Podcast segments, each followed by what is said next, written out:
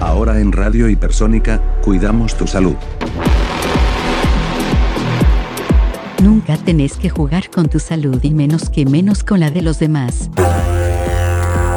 Si te sentís mal, no te automediques. Puede que sea una gripe común y corriente, pero puede que no. Muchos virus, entre ellos el ahora famoso coronavirus, puede ser muy peligroso, para vos y para los que más querés. 2. Estornudos, dolores musculares. ¿Tenés dudas? Llama al SAME al 107. Por favor, no expongas a los demás.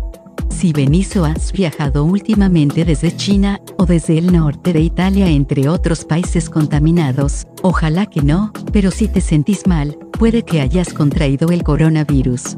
No te alarmes, la tasa de mortalidad es bastante baja, pero en fumadores, o personas mayores, o con antecedentes de problemas respiratorios, puede ser mortal.